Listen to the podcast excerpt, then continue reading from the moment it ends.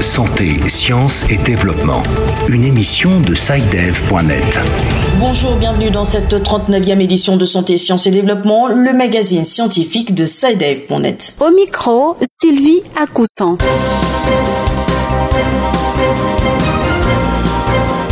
Cette semaine. L'actualité de la santé vacille cette semaine encore entre déconfinement et consolidation des acquis du confinement. Tandis qu'au Burkina Faso, l'heure est à l'introduction d'applications de contrôle des contaminations, au Cameroun, on est dans la gestion du confinement. Un tableau similaire se met en place un peu partout sur le continent. En République démocratique du Congo, on semble s'inscrire dans la durée pour le confinement. Au CAPI, la radio des Nations Unies lance des programmes éducatifs par la radio pour les élèves. Reportage Bertrand Mayou, Kinshasa. Et puis, en toute fin d'édition, nous retrouverons Bilal Taïrou pour l'agenda de la semaine à venir.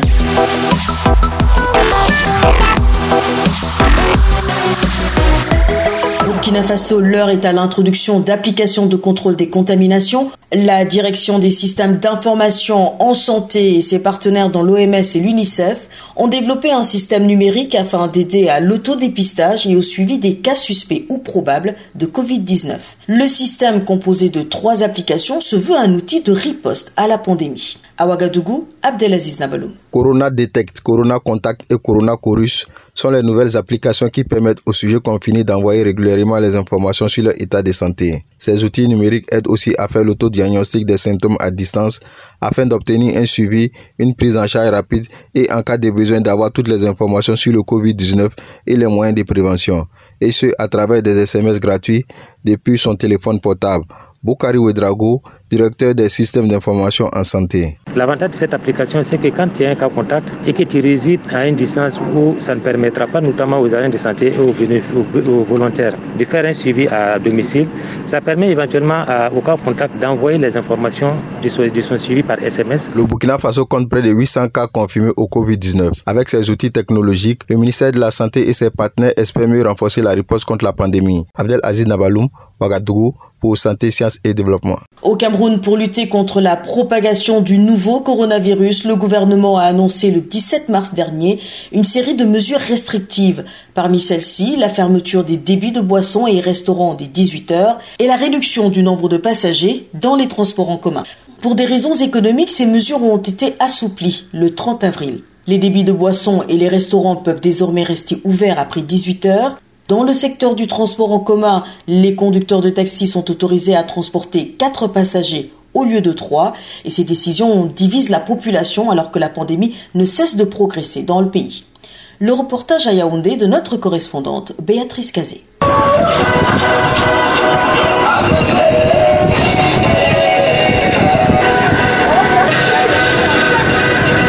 De boisson situé au lieu dit Rond-Point Express dans un quartier de l'arrondissement de Yaoundé 6e a retrouvé son ambiance nocturne. À l'extérieur de l'établissement, près d'une dizaine de personnes, certaines sans masque de protection, discutent autour d'un verre. Depuis le 1er mai dernier, ces lieux de réjouissance et de détente ont été autorisés à rester ouverts au-delà de 18 heures, une décision incompréhensible pour Trésor Chidebou, informaticien. Il y a plus de 50 personnes dans un bar, on met seulement le cache-nez. Le simple fait de se saluer, le simple toucher, on peut tuer le contaminés. Vu que dans les bars, il y a ceux qui ne mettent même pas les cache Ils sont comme ça, donc ils s'en foutent de ça. Imaginez qu'ils être en maladie si on aime que 80 personnes dans un bar. C'est le Cameroun qui est touché. Le secteur des transports en commun est également concerné par cet assouplissement. La mesure réduisant le nombre de passagers dans les taxis a été levée. S'il désapprouve cette mesure d'assouplissement, Michel Ananga, en service au ministère de l'Éducation de base, estime que le gouvernement aurait dû maintenir le nombre de trois passagers dans les taxis et prendre des mesures d'accompagnement. Vraiment, c'est très dangereux. Il devait prendre les mesures d'assouplissement en réduisant le nombre de places dans le taxi, alléger un peu l'assurance ou bien diminuer le carburant. Pour certains Camerounais, ces mesures d'assouplissement sonnent comme la fin de la pandémie dans le pays. Face au relâchement observé, le ministre de la Santé publique a appelé les populations à faire preuve de plus de responsabilité à une observance stricte des mesures barrières. Béatrice Kazé, Yaoundé pour Santé, Sciences et Développement. Aux côtés du Covid-19, le VIH continue également de faire des ravages. D'après les données d'ONU-SIDA, la maladie tue près de deux personnes chaque minute et ce sont presque autant d'enfants devenus orphelins trop tôt. La journée du 7 mai dernier était dédiée aux orphelins du sida à l'échelle mondiale et à Lomé, l'ONG Espoir Vitogo, dotée d'un centre de santé, tente de leur apporter un soutien médical et psychologique. C'est ce que nous explique Joseph Adivon, responsable du suivi des orphelins et enfants vulnérables à Espoir Vitogo. La prise en charge de ces enfants-là en cette période est un peu particulière parce qu'elle prend en compte des risques de contamination au coronavirus. Aujourd'hui, nous faisons en sorte que la présence des enfants au centre soit la moins fréquente possible parce que les centres de santé concentrent toutes les maladies, y compris éventuellement le coronavirus. Du coup, on fait en sorte que les rendez-vous soient décalés le plus possible pour éviter que les enfants soient amenés au centre le plus souvent. Espoir Vitogo n'est pas un orphelinat, donc les enfants ne vivent pas au sein du centre, mais sont systématiquement réinsérés dans leur famille ou installés dans des familles d'accueil. Donc on fait en sorte que les enfants soient le moins fréquents possible au sein de la structure. On essaye d'apporter conseils et assistance aux enfants par le biais des réseaux sociaux. Nous avons une cellule de communication qui prend contact avec les familles pour euh, être sûr que les enfants vont bien. Pour ceux qui ont des problèmes, ils appellent et donc ce qui peut être géré à distance est géré.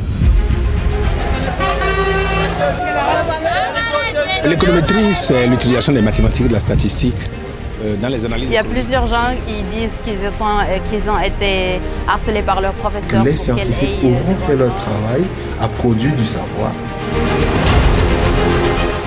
Grand format. Allô la classe, ici votre professeur. C'est un dialogue rendu possible en raison du confinement en cours en RDC. La radio Okapi, qui diffuse sur l'ensemble du territoire congolais, a procédé depuis le 27 avril dernier au lancement d'un nouveau programme d'enseignement à distance pour occuper les élèves du primaire et du secondaire pendant cette période de confinement sur l'ensemble du pays. Le défi vaut-il la peine d'être relevé en dépit des réalités du pays, coupure intempestive ou carrément absence d'électricité? Et puis l'intérêt des jeunes auditeurs serait-il maintenu comme dans une vraie salle de cours? Autant de questions qui peuvent susciter notre curiosité. Reportage de Bertrand Mayumbu depuis Kinshasa. Okapi École, un espace dédié à tous les enfants de la RDC sur Radio Okapi. Je suis de l'alphabétique. A. Ces extraits des cours en français pour élèves de primaire sont tirés de la radio Okapi en République démocratique du Congo. Avec la fermeture des écoles suite au Covid-19, la créativité est un outil impératif pour atteindre certains objectifs. Pour pallier à l'absence de cours, cette radio a lancé depuis le 27 avril dernier, avec l'appui du ministère de l'enseignement primaire, secondaire et technique et l'UNICEF, une émission d'enseignement à distance, question d'occuper les élèves pendant cette période de confinement. Pour le ministre de l'enseignement primaire, secondaire et technique, Willy Bakonga, ceci n'a qu'un début. Cependant, d'autres défis sont à relever. L'interactivité, comme dans une salle de classe, pose problème, sans compter les coupures d'électricité pouvant intervenir à tout moment, ce que pensent d'ailleurs certains parents. Wivine Bouba, auditrice et parent d'élèves. C'est quelque chose à encourager, mais pour moi, je pense que rien qu'avec l'audio, l'enfant ne sera pas concentré pendant un, même 30-45 minutes, ça ne suffira pas. Jean-Marc Matouaki, chef des programmes Radio Capi, est conscient et pense qu'il y arrivera. Il y a possibilité de, de pouvoir intégrer l'interactivité, c'est-à-dire avoir les questions des auditeurs, parents ou enfants en direct, mais question qu'on prenne euh, toutes les précautions possibles. Donc euh, on va aller graduellement. Bertrand Mayumbu depuis Kinshasa pour Santé, Sciences et Développement. Kesako, qu'est-ce que c'est? Vos questions à la rédaction, les réponses de nos experts. Bonjour, je m'appelle Carmen, étudiante béninoise à Paris. En faisant référence à la mutation des parasites, j'aimerais savoir qu'est-ce qui est à l'origine de ces mutations? Euh, Y a-t-il des conséquences? Si oui, lesquelles? Et est-ce qu'on peut observer le même phénomène chez l'humain? Merci. Bien, voilà une question assez technique. Pour y répondre, nous retrouvons William Goussano à Paris. Bonjour William. Bonjour Sylvie, bonjour à tous. Nous entendons souvent parler de mutation de parasites, mais est-ce que le phénomène concerne également l'être humain? Je dirais pourquoi pas, Sylvie. En réalité, je ne m'étais pas penché sur la question concernant l'espèce humaine. Mais écoutons la réponse faite par Luc Diogbenon, entomoparasitologue, professeur des universités et responsable de laboratoire à l'université Abomey-Calavi au Bénin. Une mutation est un phénomène qui euh, peut être dû à une modification accidentelle euh, au niveau de la séquence d'ADN d'un gène chez un être vivant lors du renouvellement du matériel génétique. Elle consiste à une substitution d'un nucléotide par un autre. Chez un parasite, la mutation peut survenir naturellement lors de certains processus tels que la réplication. Elle peut aussi survenir suite à la présence au sein de ce parasite d'un élément étranger qui la provoquerait. Cet élément étranger est appelé mutagène. On dit souvent que l'environnement euh, provoque la mutation, ce n'est pas toujours vrai. Par contre, l'environnement peut contenir des choses qui rendraient visible la mutation et dans ce cas, on dit que l'environnement a sélectionné la mutation. On peut observer euh, des conséquences euh, suite à une mutation comme on peut ne pas en observer chez un parasite. Cela dépend donc de la nature de la mutation et dans quelle position du gène cette mutation est survenue. Par, par exemple, comme conséquence, on peut observer que le parasite devienne résistant à un médicament qui est souvent utilisé pour le tuer. Euh, la mutation est un phénomène naturel donc euh, qui se produit chez tous les êtres vivants et donc euh, se produit également chez l'homme. William, je rappelle que vous êtes notre correspondant à Paris. Vous répondiez avec votre expert Luc Djogbenou à une question de Carmen à Cotonou sur les mécanismes de mutation des parasites. Quant à vous qui nous écoutez, si vous souhaitez faire comme Carmen, si vous aussi avez une question qui vous brûle, n'hésitez pas à nous contacter par WhatsApp au plus 221 78 476 87 80, le plus 221 78 476 87 80 pour contacter l'équipe de Kesako. Merci Sylvie. Merci à vous. Merci William pour ces éclaircissements. Quant à vous qui nous écoutez, si vous avez aussi une question qui vous brûle, n'hésitez pas à nous contacter par WhatsApp au plus 221 78 476 87 80, le plus 221 78 476 87 80 pour contacter l'équipe de Kesako sur WhatsApp. L'agenda. Fin de cette émission dans deux minutes, mais avant, un rendez-vous obligé, l'agenda de la semaine avec Bilal Taïrou. Bonjour Bilal.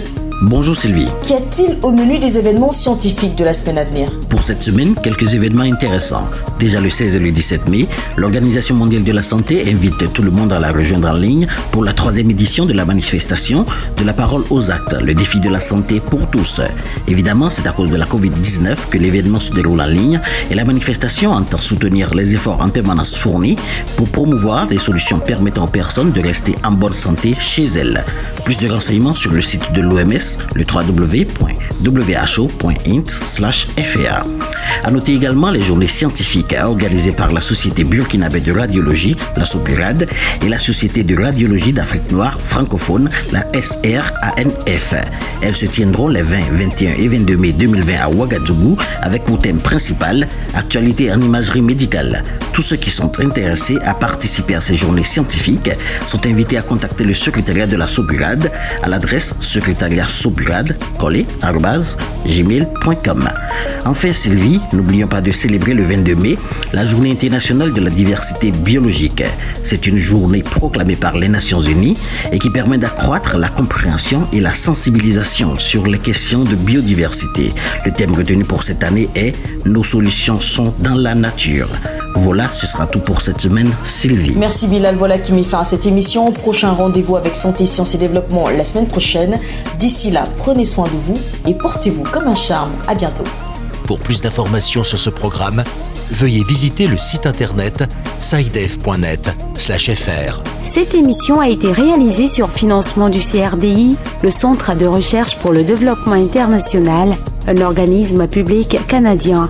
Le CRDI investit dans le savoir, l'innovation et les solutions afin d'améliorer les conditions de vie dans les pays en développement.